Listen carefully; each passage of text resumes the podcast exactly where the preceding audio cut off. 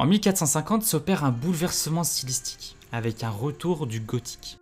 Le gothique est un style de représentation d'origine parisienne au XIIe siècle. Ce style s'étend à toute l'Europe au cours du XIVe siècle avec ce que l'on appelle le gothique international, au caractère plus profane.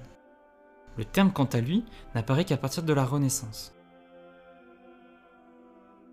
La fin du Moyen Âge voit un intérêt tout particulier sur le détail, que ce soit du corps, de l'environnement, L'art se transforme dans sa forme et ses représentations avec le mélange de l'art bourgeois, aristocratique et ecclésiastique. Chaque artiste reçoit des commandes par ces différentes castes de la société, ce qui aboutira à un alliage entre les représentations de ces strates sociales. L'autre élément qui va influencer le bouleversement stylistique de 1450, c'est la fuite des Byzantins à Florence après la chute de Constantinople en 1453. Ces nouveaux savants vont alimenter les rivalités d'influence entre Florentins, Vénitiens et États pontificaux. Ces Grecs ont immigré en Italie et vont avoir chacun leur influence dans ces différents pôles urbains. Le terme de Renaissance est une opposition au Moyen Âge, comme le gothique qui est donné a posteriori et de manière péjorative. L'an 1500 représente le point de convergence entre l'antique et le classique. Il ne s'agit toujours pas d'imiter les classiques, mais d'aspirer à rendre visible un idéal naturel d'après des idées antiques. C'est le néoclassicisme du XVIIIe siècle qui aura pour centre l'imitation des classiques. La haute Renaissance, de 1450 à 1500, se caractérise par le parfait équilibre entre des positions artistiques opposées. Réel et idéal, profane et sacré, liberté et règle, mouvement et repos, et enfin, ligne et couleur. Les maîtres De Vinci, Michel-Ange et Raphaël vont être les chefs de file de cette époque. Florence est le centre incontesté du renouvellement des arts en Italie. Mais la chute des Médicis met fin à l'épanouissement artistique de la ville. Comme nous l'avions dit, Florence avait deux rivales, Venise et Rome. Venise enrichie par le commerce maritime et Rome par les pouvoirs du Vatican. Après la chute de Florence, ces deux villes deviennent en toute logique les nouveaux centres de gravité de l'art italien, voire européen la papauté entreprend de restaurer la grandeur de Rome et va devenir un immense mécène avec la présence de Bramante, Raphaël puis Michel-Ange. Si nous devions opposer simplement le style des deux villes, Rome travaille la forme tandis que Venise va appuyer les couleurs. Mais ce sont des généralités, vous vous doutez bien que la réalité est bien plus complexe pour une époque aussi riche. C'est De Vinci qui va réussir à concilier les deux styles en y ajoutant une part géométrique jusqu'alors inconnue. L'espace n'est plus seulement défini par les contours, mais par des modulations chromatiques. Ce qui fait la grandeur du tournant de l'an 1500 est la recherche constante de perfection dans tous les arts et tous les domaines. Nous sommes à la recherche de l'équilibre, idée héritée de la Grèce antique et du Moyen Âge.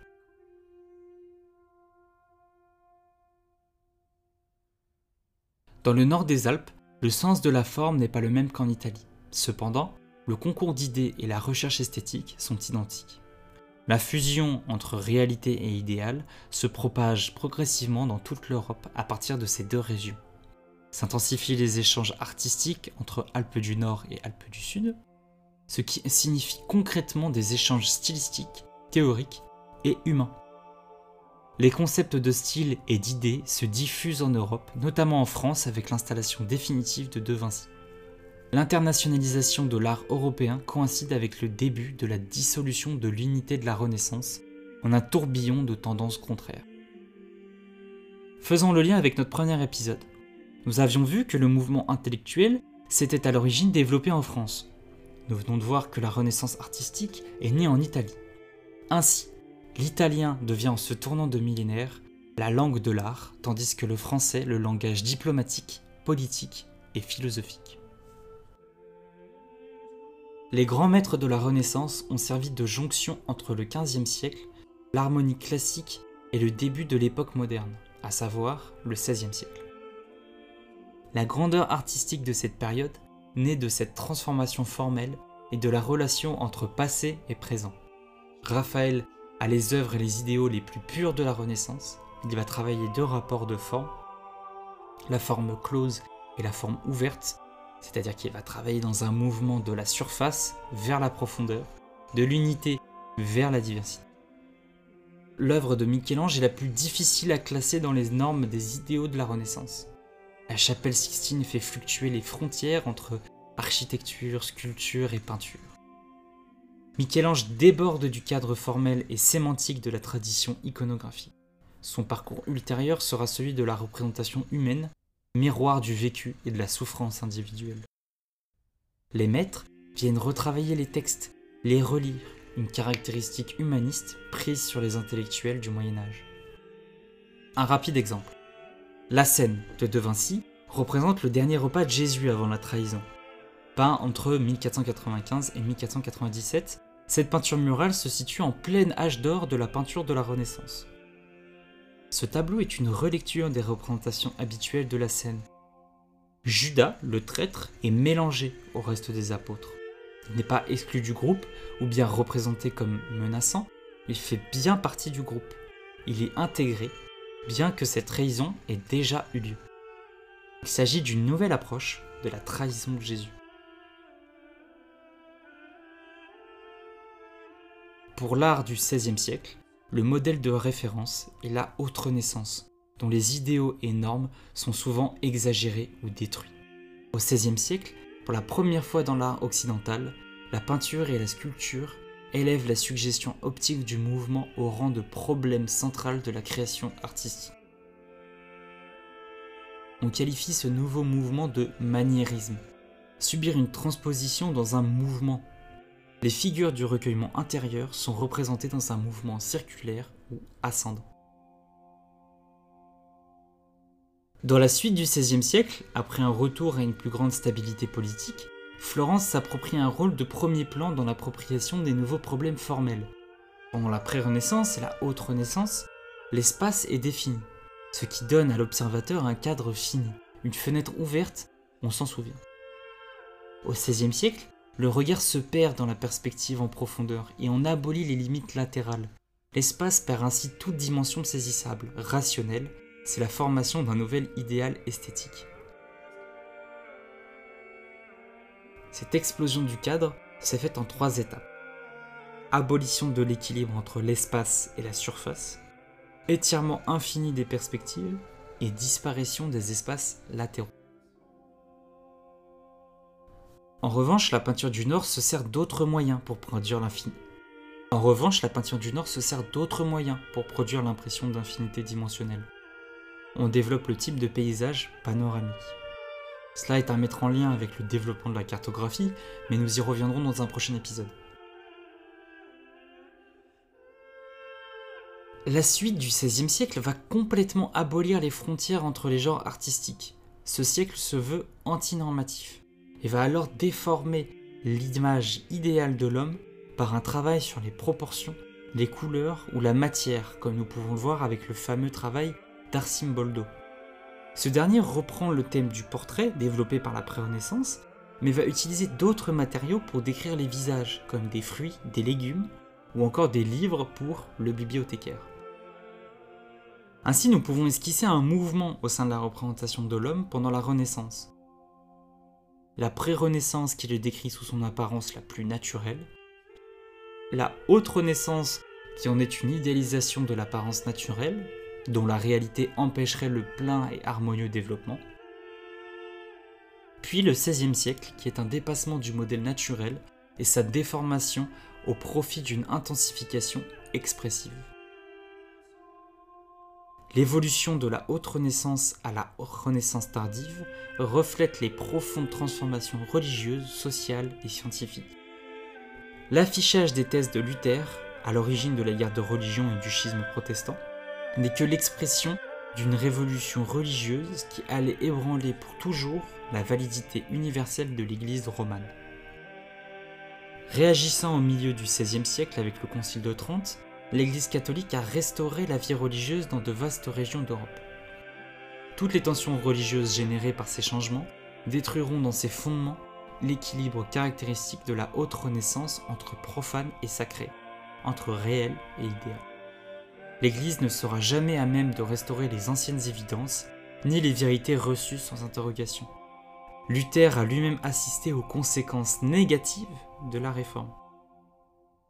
Le rejet du culte des images, dont le plus ardent représentant était Jean Calvin, conduisit à un effroyable mouvement d'iconoclastie qui ne peut se comparer qu'à l'iconoclasme byzantin du 8e siècle. La réforme religieuse mit la culture allemande sur la voie d'un certain provincialisme qu'elle mettra des siècles à surmonter. En opposition, la contre-réforme catholique s'est quant à elle appuyée sur la représentation et le culte des images. Cet imaginaire fourni, ce déplacement de l'idéal, s'explique par un besoin de subjuguer les fidèles par un sentiment esthétique puissant. L'Église catholique défend ces images et ces représentations. Nous observons alors au milieu du XVIe siècle les premières caractéristiques du baroque, avec une surcharge progressive de l'image dans un but émotionnel. Nous avons là la parfaite illustration des relations qu'ont entretenues peinture et contexte théologie.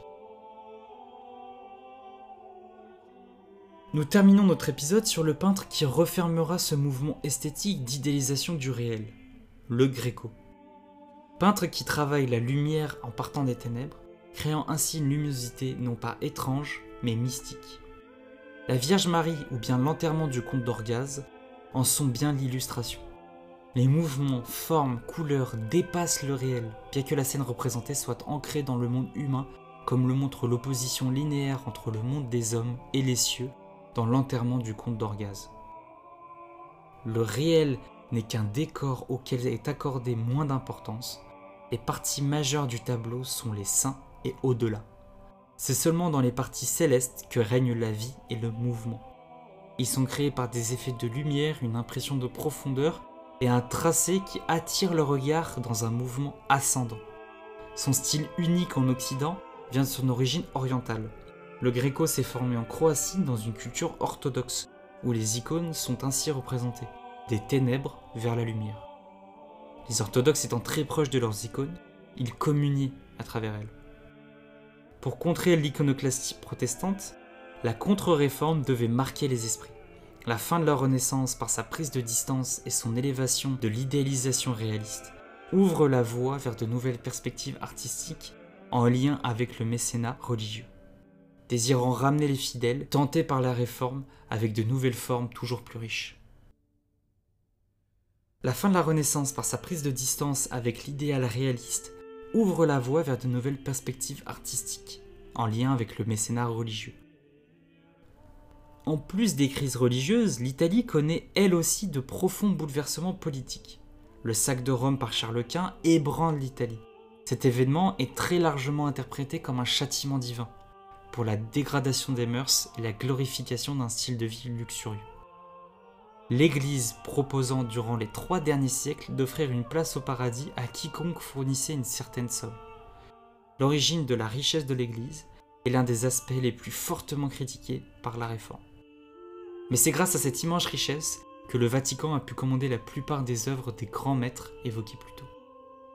La crise de la Renaissance ne secoue pas seulement l'héritage historique, religieux et social, elle est aussi la conséquence d'une nouvelle image du monde. Exploration de l'Amérique par Colomb et Amerigo, Vasco de Gama qui contourne l'Afrique, Magellan qui entreprend le premier tour du monde, et Jacques Cartier qui fonde le Québec. La peinture de la Renaissance est le témoin de ces changements de paradigme. Cela débute avec l'opposition aux représentations religieuses à la fin du Moyen Âge. Le royaume des cieux est mis de côté au profit des représentations et d'une exploration technique plus proche du réel. Cette rupture avec les thèmes gothiques mène à une idéalisation du monde, son esthétisation plus précise, puis à un déplacement de cet idéal. Il y aurait donc trois temps, trois représentations. Le réel, l'idéalisation du réel, le dépassement de cet idéal. Cette obsession pour la représentation du monde et de l'homme va de pair avec son déplacement. Les nouvelles connaissances viennent attiser la curiosité du monde, créer un retour à son observation et une sortie de l'adoration des saints. Mais cela s'est aussi accompagné par un besoin de dépassement du réel à cause de ces changements brutaux. Le XVIe siècle est l'époque d'une image du monde en pleine mutation, phénomène qui doit être compris au sens propre. L'ancien monde se voit relativisé au sein d'un tout plus grand, dont le vieux continent ne peut plus s'affirmer comme centre. Tout remet en cause l'Europe et ses territoires limitrophes en tant que mesure universelle.